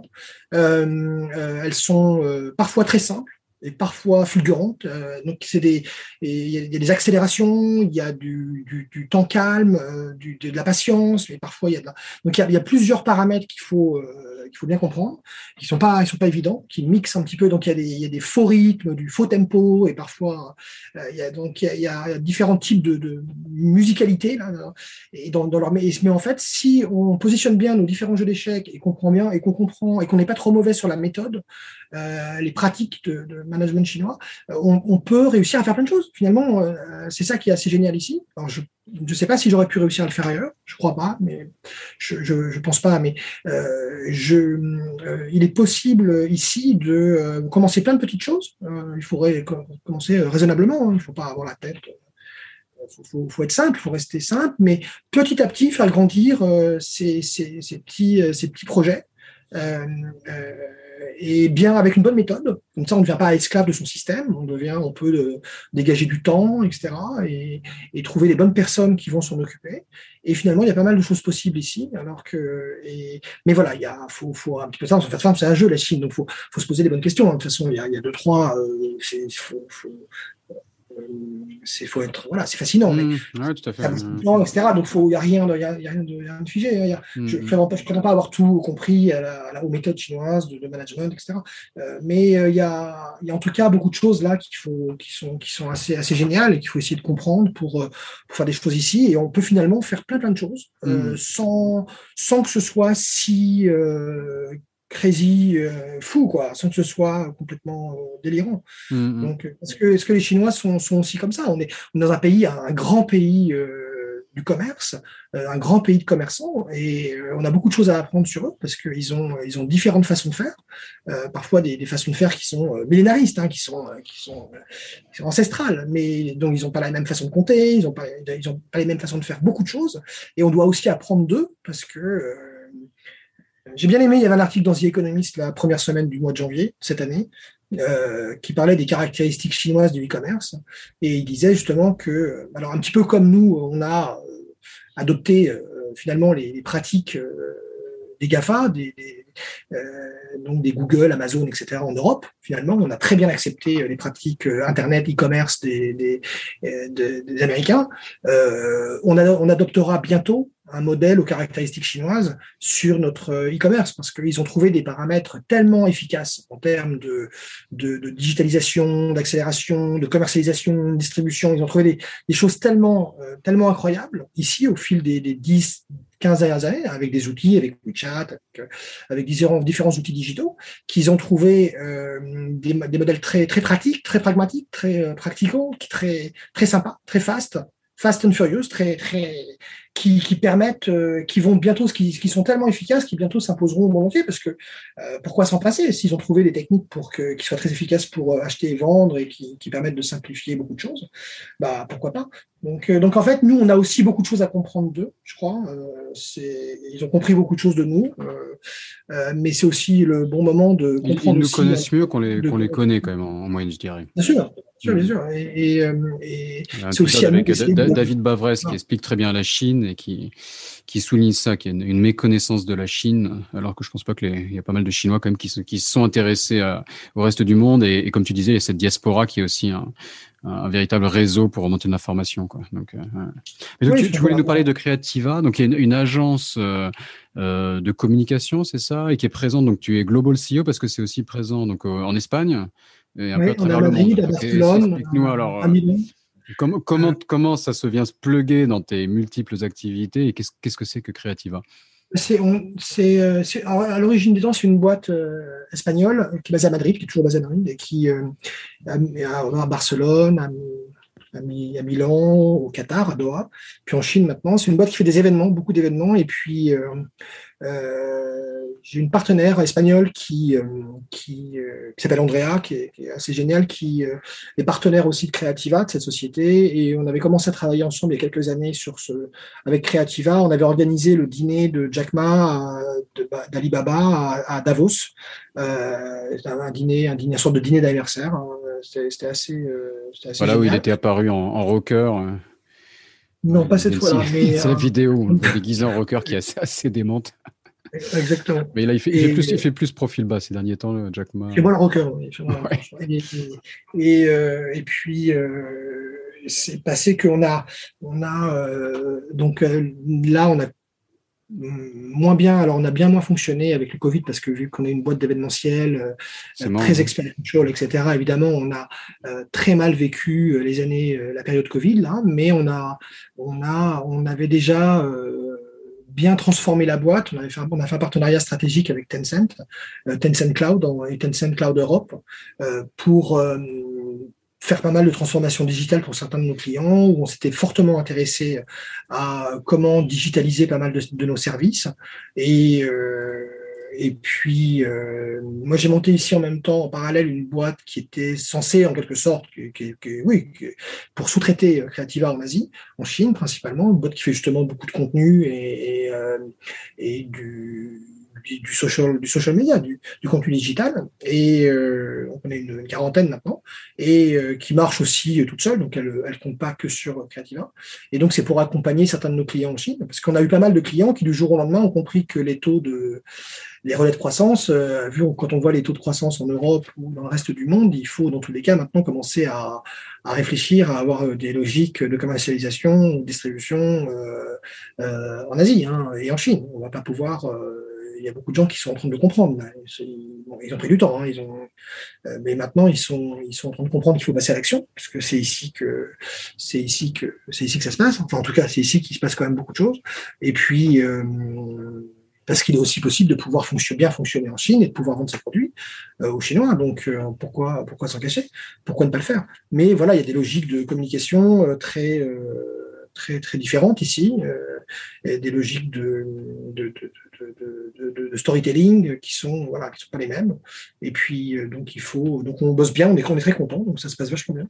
Donc pour différents types de boîtes, euh, euh, en skincare, en, dans le luxe, on a j'en accompagne pas mal de boîtes et donc c'est bien. Alors mais voilà il y a y a pas mal de choses qui sont qui sont différentes. Qui vous avez eu, il y a eu pas mal de podcasts, j'ai vu qui étaient très sympas d'ailleurs sur différents Français là qui sont en Chine et, à Hong Kong, etc., qui font du qui font du digital aussi. On ne fait pas tous la même chose. donc donc c'est donc c'est bien, c'est très important. Oui, il faut absolument être positionné sur les, les plateformes digitales chinoises parce que c'est des écosystèmes complètement complètement incroyables. Quand on voit le chat avec Tencent, mais Xiaohongshu, Bilibili, Kuaishou, etc. Donc, je ne vais pas tous les citer, mais il y a plein de choses aussi que nous, on doit comprendre sur les logiques de, social commerce, social shopping, tout ça, et où euh, il est très important que maintenant les groupes, euh, les groupes français, petits, moyens, hein, pas que les grands groupes, euh, puissent trouver des, marchés ici donc euh, c'est. Euh, oui, non, tout à fait. Et on a eu plusieurs épisodes où on a, un peu expliqué cet écosystème qui, comme tu dis, est foisonnant et assez complexe. Est-ce que, est que tu peux nous citer un, ou deux exemples, peut-être euh, concrets, de, de marques que tu as accompagnées qui se débrouillent bien sur le, sur le marché chinois? Bah Là, on commence avec des marques de compléments nutritionnels alimentaires allemands, euh, comme Orthomol. Là, autrement, là récemment, on commence là les couches, les couches culottes, des couches faites mhm. en France, euh, qui viennent d'une usine assez, assez géniale, qui est 100% euh, française et qui fait des couches même qui sont biodégradables. Euh, donc euh, trois marques de couches différentes, trois marques de couches pour bébé et une marque de couches pour adulte. Et puis autrement, là, on commence du lait en poudre pour bébé très bientôt. donc on a, préparé tout ça avec les, WeChat Store, les WeChat Mini Programmes, etc.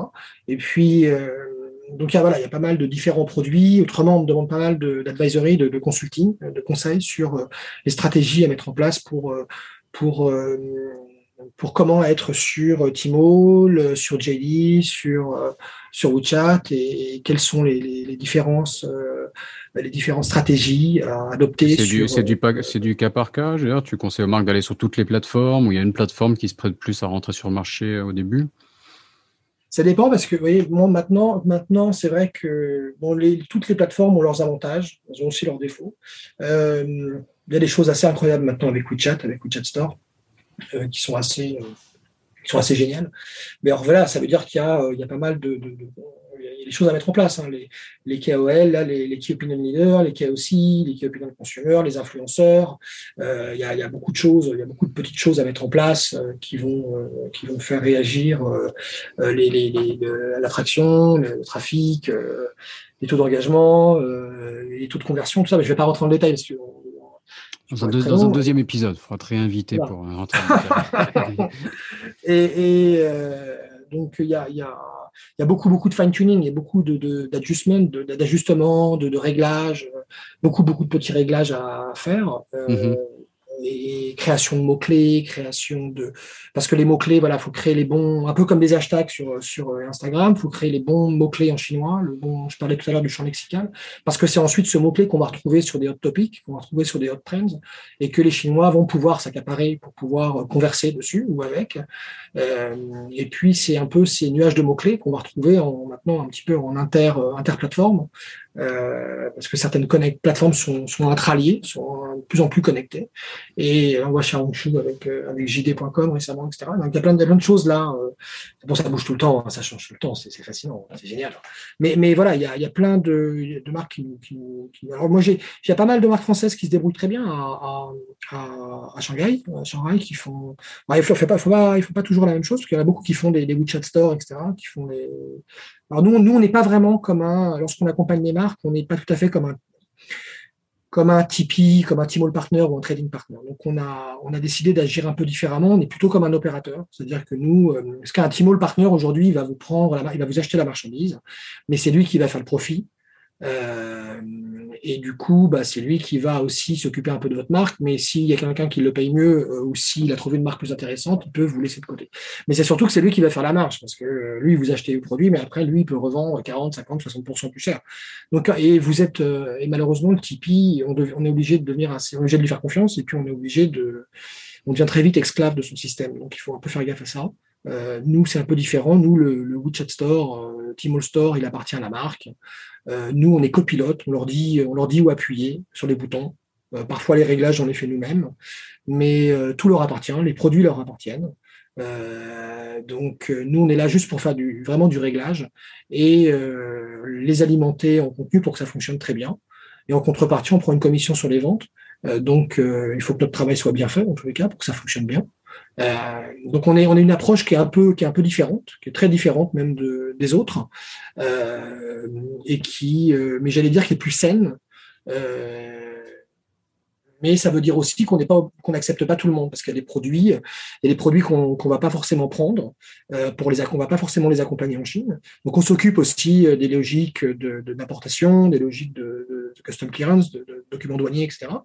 Euh, on passe par des partenaires euh, comme Intolog, etc. Différentes différentes boîtes qui font du du, supply chain, qui font du warehousing et de la distribution euh, jusqu'à la logistique du dernier kilomètre.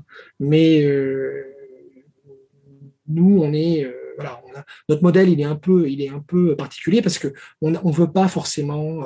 Il y, a, des clients, si vous voulez, des très bons, des, très belles boîtes en France, des petites boîtes, des grandes boîtes, des, qui, ont des, produits qui peuvent fonctionner Chine. Mais, bien souvent, on a des patrons français ou européens, hein, mais qui se, qui sont pas prêts à écouter, qui sont pas prêts, ils ont déjà leurs idées préconçues de ci ou ça, qui veulent pas forcément changer ou qui veulent, euh, ils ont l'impression qu'ils veulent changer, ils te disent qu'ils veulent changer, mais en fait, ils ne changent pas. Et euh, alors pourtant, ils sont assez successful dans leur pays, etc. Mais les logiques ici sont tellement pas les mêmes que euh, nous, si on sent que les gens sont pas prêts à, à nous écouter, à nous faire confiance pour le stratégique, le tactique, le tactical. S'ils sont pas prêts, on, ne va pas bosser avec eux parce que c'est tellement particulier ici que euh, que le bricolage, le bricolage ça marche pas. On parle de la hmm. Chine.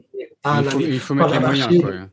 Voilà, voilà. Faut, faut mettre... écouter pour mettre en place la bonne stratégie et, voir que, c'est un énorme marché où il faut, faut, faut investir dans 50 pour y arriver. Quoi. Se donner les moyens premièrement, il faut, premièrement, faut y mettre les moyens. Ça, c'est une certitude. Il ne faut pas, euh, faut pas jouer. On parle d'un très gros marché. On ne parle pas d'un petit marché.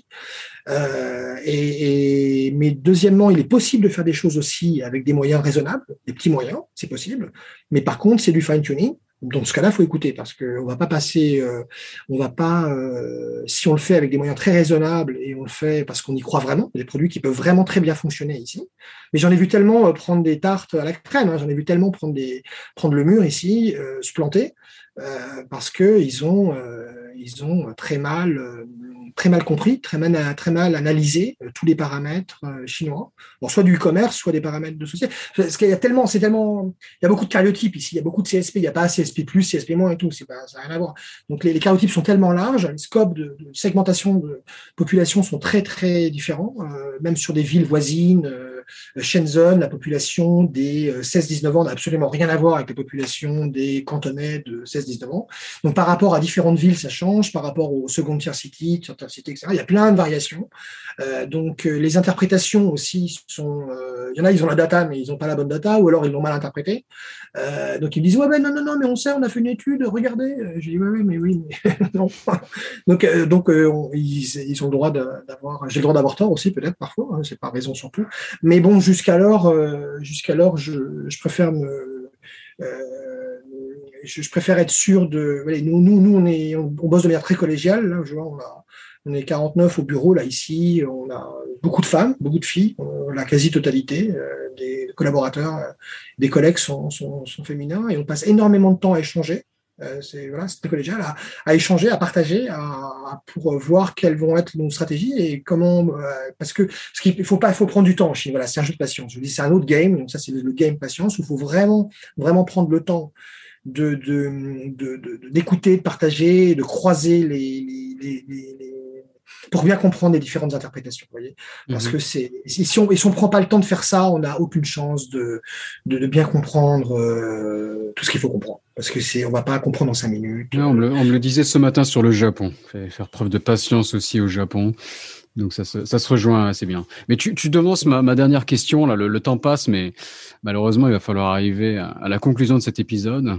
Donc peut-être que c'est le début de ta réponse, la patience. Mais est-ce que tu as, est-ce que as une astuce pour euh, à partager avec les auditeurs pour pour hacker la Chine? Est-ce que tu peux synthétiser euh, tes presque 20 ans d'expérience?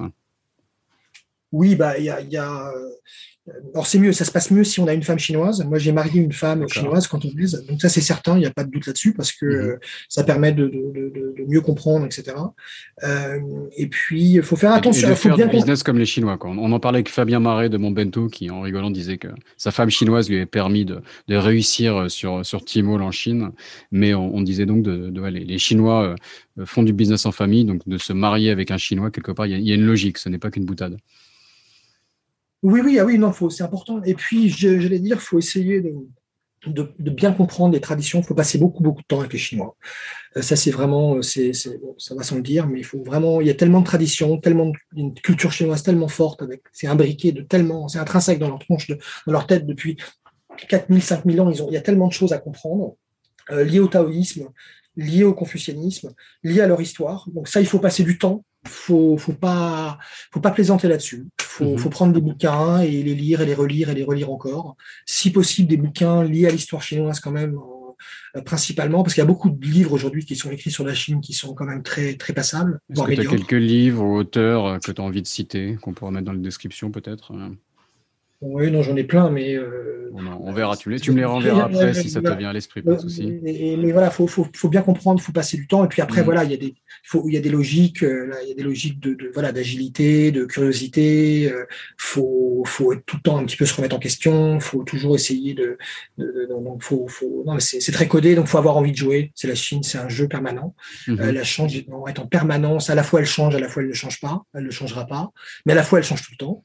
Vous voyez, c'est plein de c'est plein de yin et yang, c'est plein de oui et non, c'est plein de donc c'est ça qui est pas facile pour nous parce que eh, c'est tout et son contraire. Et puis euh, et puis il faut réussir à, être aussi dans des logiques de euh, je dis ça l'autre jour un peu de ludo vous voyez, être un petit peu ludique les Chinois sont, et, adorent, euh, adorent euh, être les farces, ils sont pleins d'humour, ils sont très joueurs, ils aiment les histoires, ils aiment le storytelling justement, ils aiment, ils sont, ils sont, ils sont assez fascinants. Et il faut avoir envie aussi de, de jouer ce jeu-là, d'être ludique avec eux, comme quand avant il y avait les karaokés, etc. Il faut chanter, chanter entre eux. Ils sont, ils sont finalement euh, voilà, faut avoir envie aussi de partager euh, et d'être dans un mode, euh, dans un mode très chinois et très asiatique. C'est pas toujours facile de glisser de l'autre côté de la, la barrière, d'être dans un monde. Bon, c'est un peu, on est un peu dans un monde parallèle ici. Hein. Donc, euh, et donc il faut avoir, euh, voilà, faut se mettre en condition, faut faire des abdos, faut faire des, des steps, parce que on, ça, on rentre pas non plus tout de suite comme ça dans l'univers chinois. C'est un univers assez, assez incroyable. Et, donc il faut, voilà, faut avoir envie de, de jouer le, de jouer le jeu. Quoi. Ça se fait pas en minutes. Euh, mais c'est fascinant. Moi, je, conseille à tout le monde. Euh, je trouve que la, Chine est finalement, euh, c'est un soft power qui peut devenir assez, incroyable. Hein. Chaque, chaque, la Chine. Mais je trouve que c'est dommage parce que souvent, il y a plein de, a une assez mauvaise compréhension, une assez mauvaise interprétation de, de la Chine ou du monde chinois. Je trouve que c'est pas toujours bien elle a ses défauts, la Chine, attention, mais elle a aussi euh, pas mal de qualités. Et, mhm. euh, et, je trouve que euh, on devrait aussi essayer de parfois un peu mieux voir ou mieux comprendre, de mieux. On a souvent, voilà, on a, on a un avis, on a surtout un avis, on a un avis sur tout, mais on a surtout un avis. Et malheureusement, voilà, c'est, voilà, il y a plein de, choses encore. encore plein de choses à comprendre de la Chine. Il, y a, il y a plein de choses qu'on a à comprendre de la Chine qui peuvent aussi nous faire grandir ou qui peuvent aussi nous permettre de mieux comprendre euh, on, comprend, on comprend mieux la France, son propre pays, quand on vit dans un, dans un pays entre guillemets un peu exotique, euh, différent comme la Chine. Ça, c'est tout à fait juste. Très bien, Fabien, je te, je te remercie pour, euh, pour tout ça. Tu as eu un, parcours passionnant et, j'ai l'impression que ce n'est que le début pour faire des épisodes régulièrement pour que tu nous racontes tes, nouvelles activités. Vu que bah, merci à toi parce que ton, ton podcast, il est, il est très sympa. j'ai écouté plein de, je crois que je les ai tous écoutés, à part un ou deux. J'en connais quelques-uns. J'ai des copains là qui ont fait des podcasts. C'est super. Et puis, non, non, c'est passionnant parce qu'il y a, des, il y a des, plein d'avis très intéressants, il y a plein de choses très différentes. Je trouve que c'est non, non, c'est très très bien. Je suis pas d'accord avec tout le monde, et je, j'ai des avis un peu différents, tout ça. Mais dans l'ensemble, je trouve ça très très bien. Euh, c'est une bonne initiative là, et il faut, faut, continuer. Non, mm. merci euh, à toi. Est-ce que tu as envie de partager peut-être une présence dans les réseaux, sociaux, une manière de contacter? Oui, bah, sur mon LinkedIn, Fabien, Fabien Pacori. D'accord. P-A-C-O-R-Y, Fabien Pacori. LinkedIn. Euh, ouais. C'est Fabien PRD dans le même mot, PR, donc tout attaché, Fabien PRD. PRD comme Pearl Over Delta, voilà, comme le delta de des D'accord. Euh, Et n'hésitez pas, moi je suis, euh, je suis alors juste une petite, une petite phrase encore très rapidement, mais j'en ai pas parlé, mais je suis partie du board de la chambre de commerce et française en Chine et qui est très utile à plein de Français s'ils veulent venir faire des choses en Chine, euh, parce que c'est un, passage euh, pour aussi bien aider les Français ici à se développer dans, dans leurs affaires, etc. avec un bon réseau d'entrepreneurs, etc. Je suis aussi également conseiller du commerce extérieur de la France en Chine, donc depuis quelques temps maintenant. Et donc moi je suis prêt, voilà, s'il y a des questions et s'il y a euh, des, des, gens qui veulent me poser des questions, je suis assez disponible en général pour essayer de les aider ou les, euh, les orienter au mieux. Les orienter au mieux voilà, sur, sur leur logique chinoise. Ça, en tout cas, voilà, je, suis assez disponible pour ça. Les, grands patrons chinois nous apprennent à, être, à toujours être disponibles, être à l'écoute. Alors, j'ai pas la prétention d'être un grand patron de quoi que ce soit, mais en tout cas, je trouve que c'est intéressant de, voilà, d'être, d'être disponible. Donc, n'hésitez pas à me contacter si vous avez des questions. C'est bien noté. Merci beaucoup, Fabien. Salut. À très bientôt. Merci, au revoir. Cet épisode de Sésamazie est maintenant fini. Si vous êtes toujours là, c'est que ça vous a sûrement plu. N'hésitez donc pas à laisser 5 étoiles et un commentaire sur Apple Podcast, cela m'aide beaucoup. Pour me contacter, le plus simple est de m'ajouter sur LinkedIn, Raphaël Séguier, S-E-G-H-I-E-R. N'hésitez pas à me dire ce que vous avez pensé du podcast, à suggérer des invités ou des thèmes qui vous intéressent. Tout feedback est le bienvenu. Merci d'avance et je vous retrouve au prochain épisode. Salut